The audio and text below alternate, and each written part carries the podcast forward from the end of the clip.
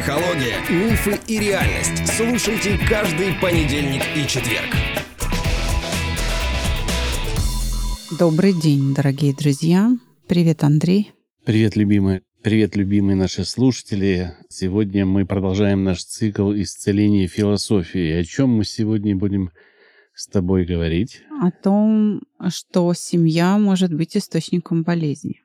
А для новичков я напомню, что с вами Александра Капецкая, я психолог дипломированный и специалист в области саногенного мышления со стажем работы более 20 лет и являюсь постоянным экспертом и на телевидении, и на радио выступаю на всевозможных конференциях, преимущественно медицинских, правда. Вы у меня на подкасте, у нас с мужем на подкасте, называется он «Психология, мифы и реальность», как вы слышали в нашем джунгле, где мы говорим о психологии с точки зрения этого самого саногенного мышления. У меня есть свой проект, свой психологический центр. Он называется «Чувство покоя». В него можно обратиться, потому что в этой практической работе мы помогаем приобретать способность мыслить здраво, быть здоровым, испытывать негативные эмоции и не болеть. Да, кстати, э, хочу сказать, что отношения в семье или как семья влияет на наше здоровье, наверное, да, это не то, что у вас есть семья или нету семьи, это то, как вы в ней живете, то есть как эти связи на вас влияют. И семья у нас не только дети, жена, это бабушки, дедушки, тети, дяди, дальние родственники. Братья, это сестры. братья, ну, естественно, братья, сестры. И даже близкие друзья, которые часто являются частью семьи, вот Да. это все окружение, оно на вас влияет. И поэтому мы сегодня вот эти связи немножко обсудим, да? Ну и вообще, как это влияет на вас? Да-да-да. А, Специалисты по семейной терапии, мои коллеги, они как раз эм, имеют средства диагностики, да, развитые, они вообще смотрят на семью. А, Дисфункциональная она или, в общем-то, функциональная, да, и какую функцию она несет. То есть, что это за конфигурация такая, что люди в ней именно с такими характерами, а не с какими-то иными. И действительно, семья, смотри, это такая среда обитания, это такая социальная система, а, в которой каждому элементу отводится своя роль, своя функция, свое назначение. И в зависимости от того, сталкиваются они, противоречат друг другу или там поддерживают друг друга, да, семья будет на всех влиять тем или иным способом. А, Ну вот ты перечислил родственников, родных людей, да, а ведь родственниками становятся и чужие люди, например, невестка и свекровь, или теща и зять. И вот эта линия натяжения, она тоже может э, приводить даже не столько к конфликтам. То есть внешний конфликт может вообще никак быть и не виден. Наоборот, пытаясь решить конфликт, человек или уходя от конфликта, да, а, проявляя таким образом любовь, заботу друг о друге, люди могут э, принимать решения, которые приводят к переживаниям, и с этим переживанием человек не знает, что делать. То есть именно потому, что он любит всех и пытается решить спор, конфликт, какое-то затруднение, он влияет на себя, создавая себе напряжение внутреннее, и начинает это терпеть. И заканчивается именно в любящих семьях это дело все ну, страданиями в буквальном смысле. У кого-то, там, не знаю, эпилепсия развивается.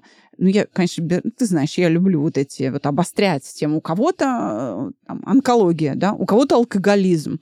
Но ведь есть же ситуации и другие, например, ожирение, или там, скажем, язва, или аллергия, или вот что такое, энурез там, я не знаю, развивается у детей, заикание. Ну, то есть какие-то вот такие истории. Это может быть, как я уже сказала, социальное неблагополучие, да, ну, в виде какого-нибудь алкоголизма, или, наоборот, человек становится одержимым каким-то маниакальным зожником.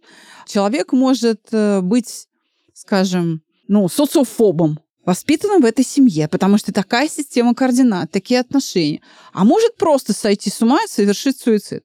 И источником этого суицида будут именно семейные отношения, которые основаны на семейных ценностях. И мне сейчас хочется, чтобы ты поделился со слушателями тем опытом жизненным, богатым. Ты все-таки у нас взрослый дядя, да? который, может быть, был у тебя на глазах, как семья, ну, делала больными ее членов, а кого-то, может быть, даже убила. Проводить параллели или там искать источники смерти каких-то людей, наверное, бессмысленно, потому что я никогда не буду знать сто процентов, из-за чего это произошло, да. Ну, конечно, в моей памяти, допустим, запало, когда мой одноклассник там в десятом классе, насколько я помню, повесился. Угу. При том, что он считался из очень успешной семьи. С нами он общался, его никто не, как сейчас, буллингом его ну, не, не третировали, не травили, да, да. не травили. Не было никаких э, предрасположенностей для того, чтобы подумать, что он так себя поведет, потому что всегда улыбался, с нами везде ходил. То есть не было чего-то в наших отношениях, что влияло вот таким образом на на его вот это поведение. Но оно случилось, и я думаю, что в этом виновата семья. У него отец, по-моему, был э, моряком дальнего плавания. Мгм. Я не знаю, какую должность он занимал, да. И, возможно, что-то в семье произошло, и вот такое страшное случилось, да. И, опять же, я для себя вывел за всю жизнь некоторое понимание, когда есть напряжение, которое может привести к плохим последствиям, да. Давай это назовем моим диагнозом, да, вот когда семья становится причиной. Вот я Мгм. для себя вывел некоторые законы. Ну, самое первое очевидное, вам не хочется с работы идти домой. Прям А, вот не да. хочется. Но это даже не причина, а это признак, того, Признак, что, да, да, да, что что-то не так в семье. Да-да-да, признак. Диагностику да, нам- Мгм. тогда мы проводим. Вам не хочется идти домой. Или же при первой же ссоре хочется выбежать из, из, ком, ну, из квартиры, убежать и бордить по городу или ездить на автомобиле, потому что вы не можете выдерживать того накала страстей, который происходит в вашей семье. Мгм. Вас выбешивает любое ну, поведение или поступок, который по вашей э, логике должен быть уже запомнен, и человек должен вести себя подобающим образом, да. То есть вот это все, то, что вызывает раздражение, оно явно говорит о том, что в вашей семье что-то не в порядке. И всегда это приведет к таким последствиям, о которых через 10-15 лет вы будете очень сильно жалеть. Поэтому лучше сейчас, пока вы молоды, здоровы, обратить на это внимание и привести эти отношения в нормальные, а лучше в хорошие. Потому что нормально тоже плохо. Это не всегда хорошо. А вот хорошие отношения или там совсем идеальные, как их многие называют, не на, для людей, не на игру, вот на публику, а чтобы вам было хорошо, да.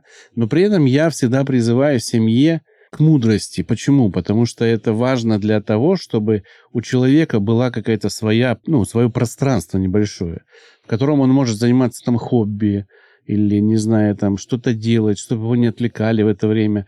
То есть вот эта свобода, когда он может себе посвятить, и он знает и ответственность, что он должен посвятить время семье, когда человек это принимает и транслирует, мне кажется, это достаточно будет хорошо отражаться на отношениях. А я вот хочу больше практики и больше конкретики сейчас обсудить, как человек, который ликвидирует последствия, скажем, действия на членов семьи тех ценностей, которые становятся источником болезни. Ну, например, ко мне обращаются женщины с бесплодием и говорят, очень многие так говорят, не все, но это достаточно частое явление, что не находят врачи причин для бесплодия.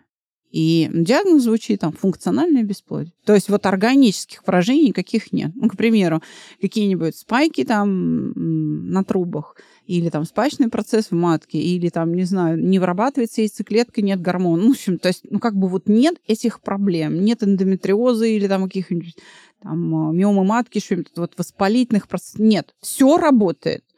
Месячные у женщин как часы. Безболезненные. Вот все хорошо но не наступает беременность. Что я слышала в свои уши на приеме? А, скажем, в этих семьях муж всегда прав. Вот он всегда прав. И он говорит, что ты либо живешь по моим законам, либо как бы вообще не стоило со мной ввязываться. Например, не приспосабливается в сексуальной жизни. То есть в постели мужчины не пытаются приспосабливаться приспособиться и говорит, мы делаем вот это вот так. То есть он не изучает свою партнершу, например. И оргазм должен испытываться женщиной именно вот в этот момент, потому что вот он считает, что это происходит так. Может, он даже это в какой-то книжке прочел, он с этим согласился, принял как свое собственное, и вот так он насилует постоянно женщину. И не дает ей приспособиться к нему как к сексуальному партнеру.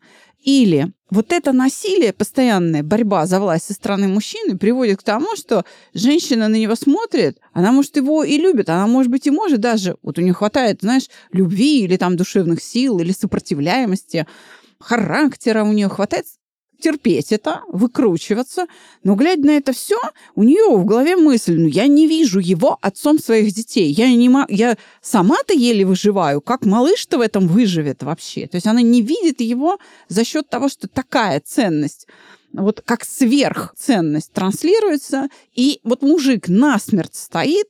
Еще раз, я не буду говорить обо всех бесплодных, я говорю о тех, кто попадает ко мне. Вот с какими жалобами психологическими, с какой картиной мира они попадают ко мне. Что я слышу? Вот это очень частая история. Я не вижу в нем отца, и я не понимаю, где тут я. Я не могу по заказу там оргазмировать. Ну, я не могу. То есть, э, да, я, конечно, это изображаю, потому что я не хочу ссориться, это очень чувствительная сфера. Но как бы мне неприятно это. Я не получаю здесь удовольствия. И это может распространяться не только на сексуальную жизнь, но и там еще на что-то, на любые сферы, и страдать при этом вот женская репродуктивная система. Потому что совершенно случайным образом, мы об этом говорили в начале цикла, исцеления философии одно на другое накладывается. То есть могут быть совершенно изощренные, случайные сочетания, и мы имеем дело с бесплодием. А, может быть, и достаточно трепетное отношение с мужем, но чей-то пример, женщина на кого-то насмотрелась, в ужасе примерила на себя, знаешь, такие эмпатичные женщины, которые отождествляются с чужой болью, и это начинает с ними происходить. Вот в буквальном смысле. Это явление очень хорошо известно, когда, я не знаю, брата порят, а вот эти вот разрывы от э, роск э, на коже возникают на спине у сестры. Вот настолько она ему сочувствует. Как будто бьют ее розгами. И это э, ничем не удивительное явление, но хорошо известное в истории, ну, в медицине, в общем, полно таких явлений. И вот, собственно, когда мы принимаем чужую боль на себя, это может быть какой значимый близкий, там, не знаю, мать, бабушка. В общем, а, кто-то очень вот важный для этой женщины. Происходит усвоение такой модели этой реакции, оно закрепляется, и все, как бы пара обречена. И мне приходится работать с тем, что надо научить женщину выживать в этих условиях, что ей приходится вносить такие изменения, беспрецедентные вообще изменения в себя, чтобы, наконец, увидеть в этом мужчине там отца ребенка, либо, пардон, сменить понимаешь, партнера. Потому что, ну, безвыходная ситуация. С этим она не родит, к примеру. Ну, это я понимаю. Это все-таки ты сейчас такой спич длинный сказала о рождаемости, да, да. повышении. Но ну, и, это проблема? И, да, конечно, проблема. Со да. здоровьем? Со здоровьем, да. да. Но есть определенные, грубо говоря, сейчас очень распространенные проблемы в виде ПСРов разных, тревожных состояний, панических атак, непонятно откуда взявшихся у молодых э, людей, которые раньше вообще не страдали. То есть а это... вот хочешь расскажу? Как семья производит таких тревожных личностей. Конечно, мы для этого здесь и сидим. Да, вот я тебе расскажу, значит, как психическое здоровье страдает. Когда, извини меня, в семье тебе жопу вылежут, а потом там в 25 лет тебе говорят, вот тебе ключи от квартиры, вот тебе Мерседес. Ну ты уже взрослый, живи. Дудки, ты нифига не взрослый. Ты, выйдя за порог квартиры, всего боишься. Но э, в тебе же там 180 сантиметров ростом. И мама так с папой смотрит и говорит, ну, в смысле ты всего боишься? А вот, выпустили, вот те панические То атаки. Есть не что... научили его в жизни что-то делать, принимать решения, думать. Совершенно верно. Собой, да? Ограждают. Живет такое, выращивают, знаешь, такое тепличное, тепличное растение. Угу. А потом высаживают в открытый грунт и думают, что оно там загибается? Странно как-то. Да нет, не странно ограждают от стресса. И, естественно, вот, вот оно, значит, э, масштаб его стрессоустойчивости.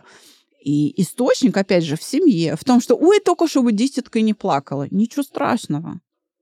Ну, здесь вопрос э, информатизации, наверное, общества, потому что раньше мы что-то узнавали из библиотек, из, ну, в школе, естественно, из общения с друзьями, с другими взрослыми, да, а сейчас ты дома сидишь и все узнаешь, и тебе общаться как бы не надо, но при этом то вот поведение, которое называется «не надо общаться», ведет к тому, что ты не умеешь принимать решения в жизни, да? Ой, ты очень а родители умеешь, да. и семья этому способствуют. Ой, ребенок сидит за компьютером, что-то делает, никуда не выходит, с плохими не, там, э, друзьями не водится, с плохими девочками не целуется. Золотой. Золотой мальчик.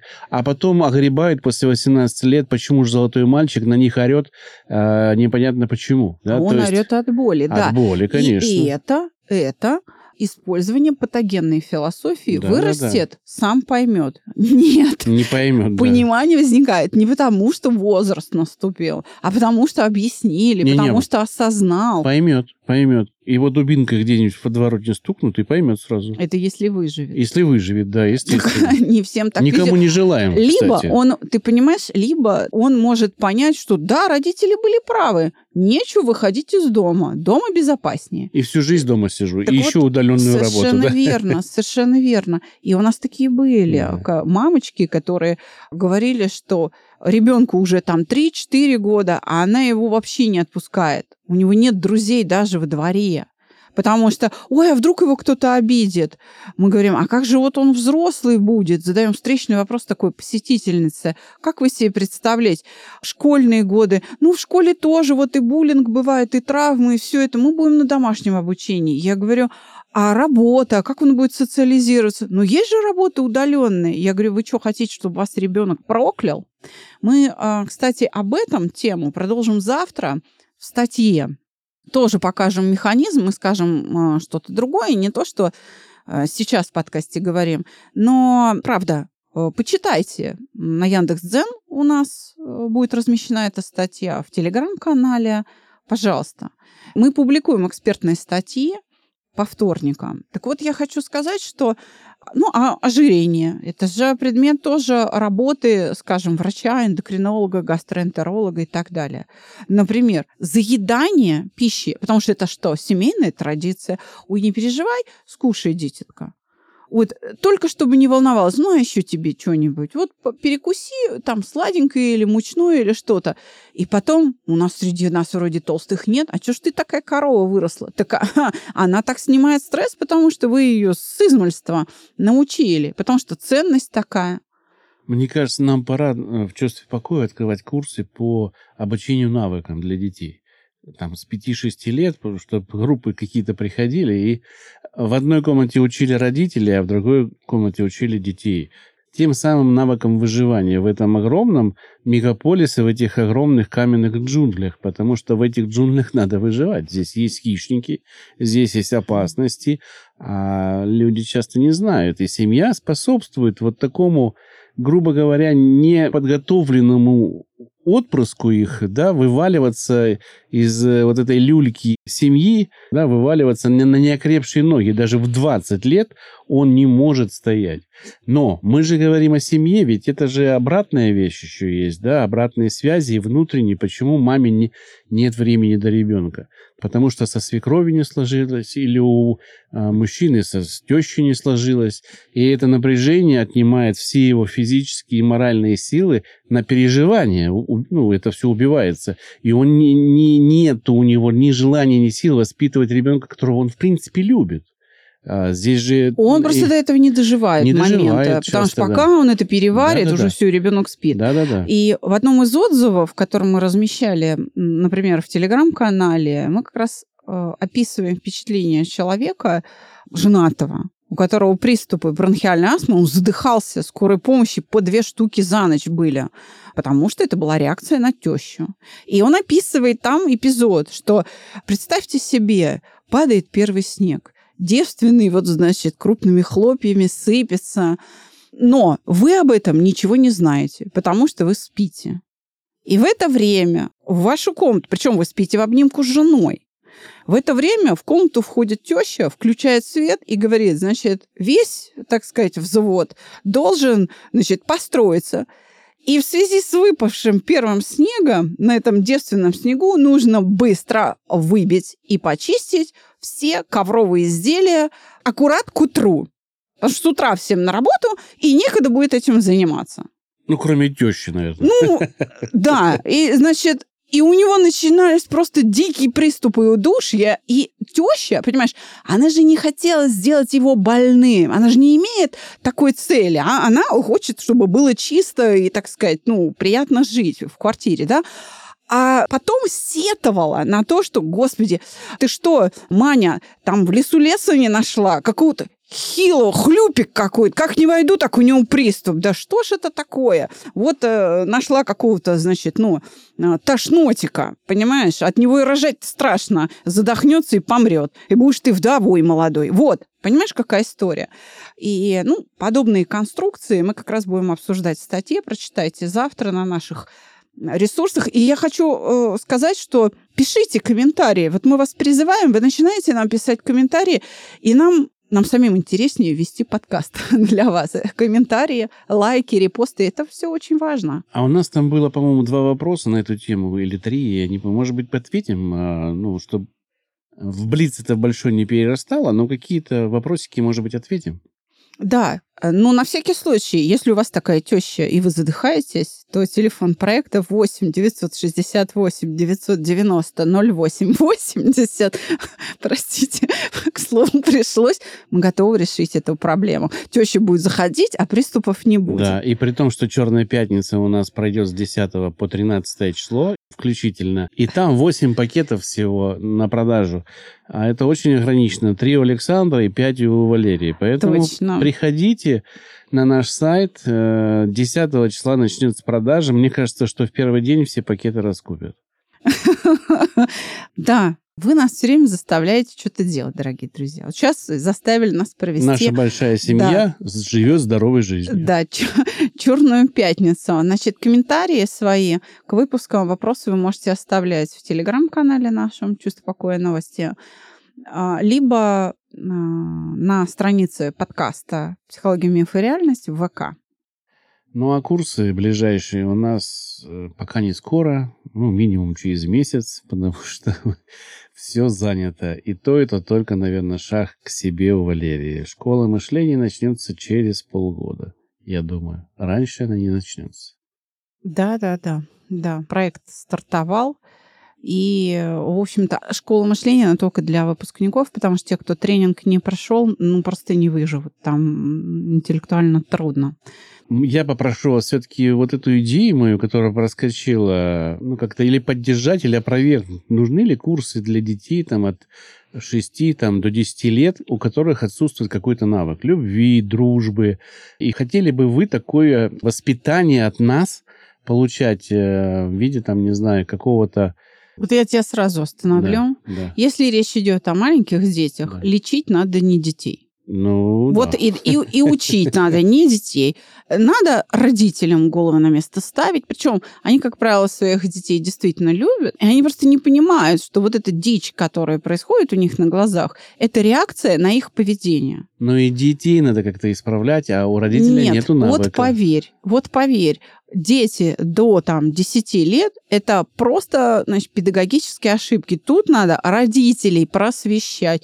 Мы готовы. Хотите в библиотеке иностранной литературы в Москве, в Центральной библиотеке, мы проведем встречу с родителями, с, с родителями мастер-классы. Пожалуйста, мы будем очень рады. Итак, Итак, э, значит, по теме, как семья может стать источником болезни – а, опять же, через ценности, правда? Вот что тебе важно?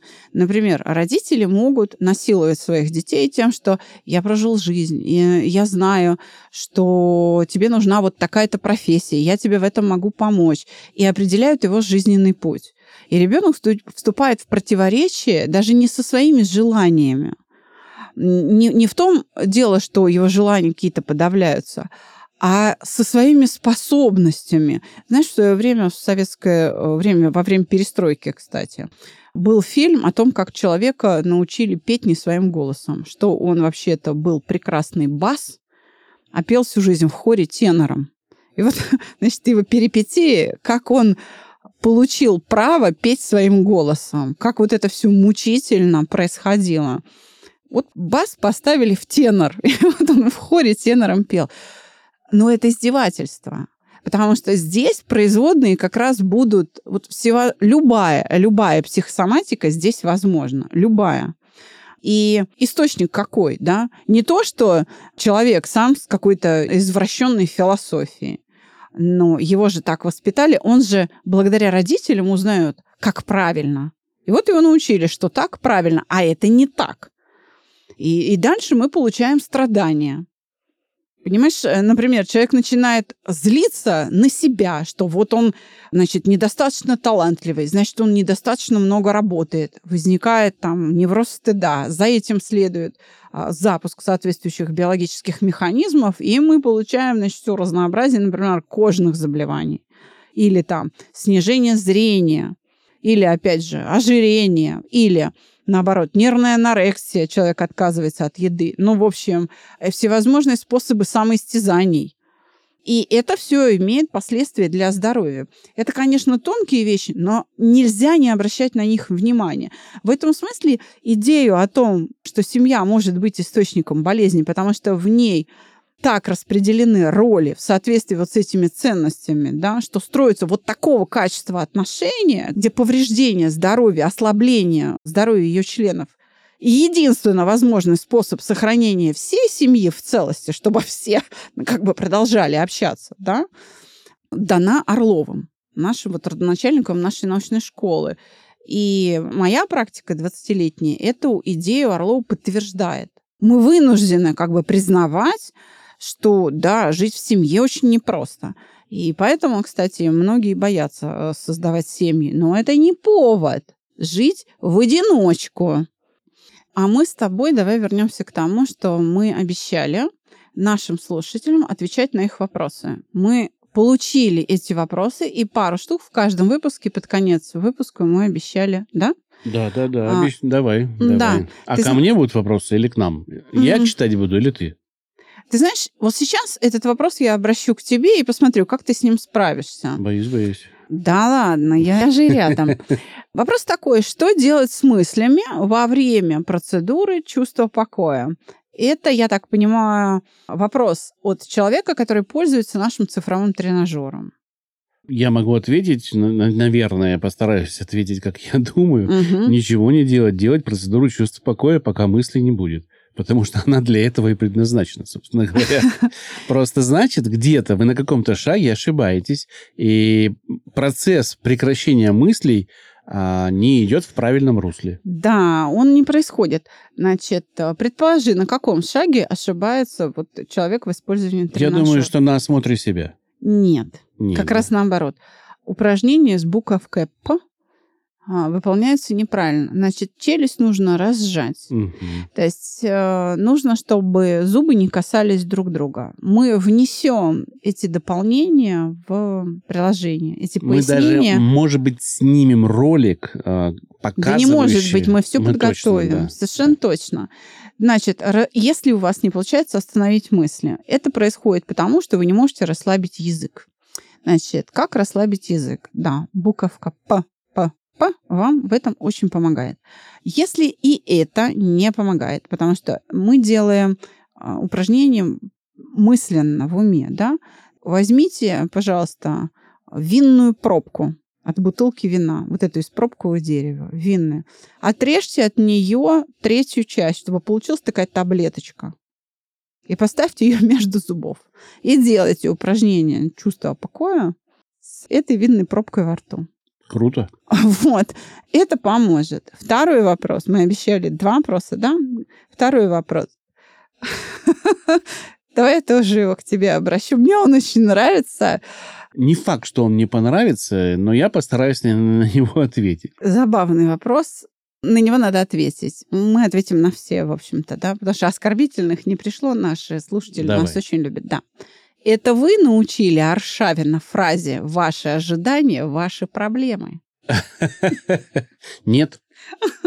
Да, все, вот нет, не мы, Аршавин не был нашим клиентом. Возможно, он нас слушал.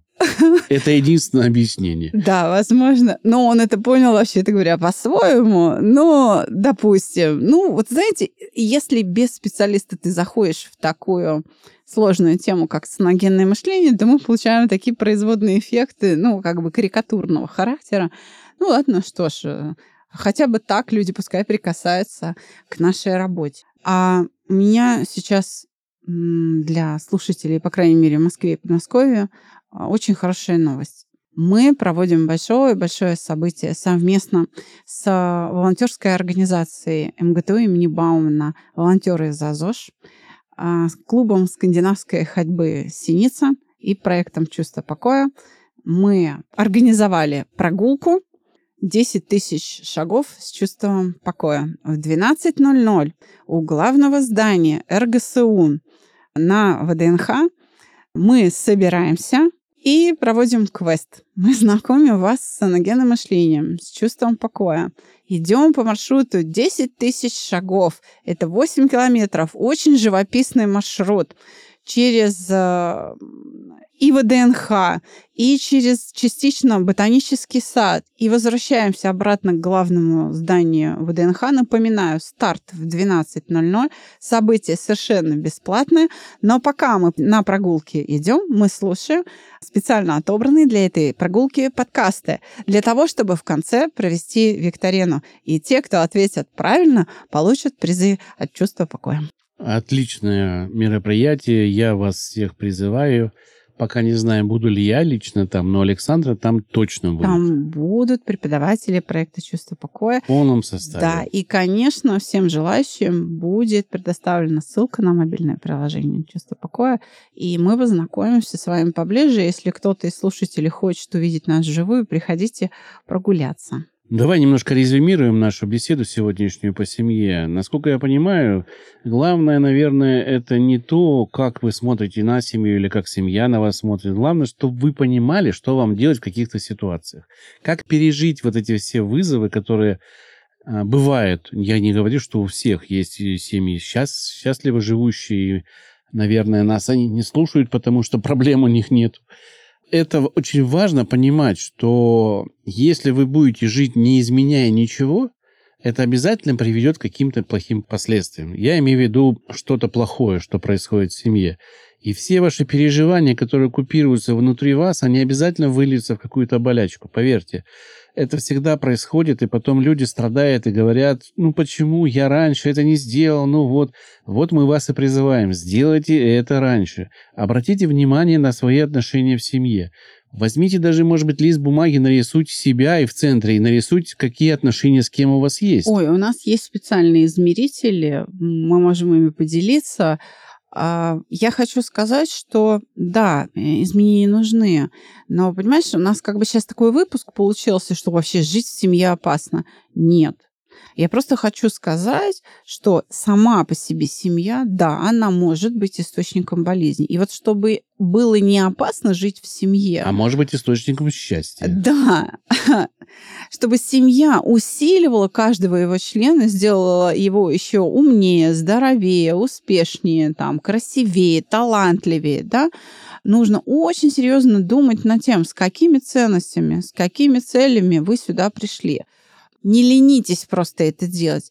Если одна мысль, одна идея не подошла, господи, да отбросьте вы ее. Сначала выживай, потом философствуй, говорили древние греки. Сначала выживай, потом философствуй. Значит, тебе нужно выжить. Поэтому неработающие идеи должны быть просто отброшены. Сложность э, любую можно преодолеть, если просто подумать над ней. Все невозможно, пока не сделано. Считалось, что не может подняться в воздух что-то, что тяжелее воздуха. Самолеты летают. Правда? Да. Считалось, что то, что там тяжелее дерева, не может плавать, оно будет тонуть. Плаваем. Считали, что невозможно создать подводную лодку. Она будет всплывать плаваем. Значит, нельзя передавать данные на расстояние. У нас есть радио, у нас есть сотовая связь. И чего у нас только нет? интернет. Чего у нас только нет, правда? Это все считалось невозможно. Почему у нас все это появилось? Потому что мы начали над этим думать. Многие считают, что нельзя иметь счастливую семью, а другие это доказывают. Всего вам доброго. До свидания, дорогие друзья. Спасибо, что вы были с нами, что вы нас слушаете. Оставляйте комментарии, делитесь этим выпуском в ВК, в Телеграме. Не забывайте добавлять эти выпуски в избранные. На той платформе, на, На той... которой вы их слушаете. Да. Ну и, конечно, мы ждем ваших вопросов. Следующий выпуск возобновляет вашу самую популярную рубрику СГМ «Практика».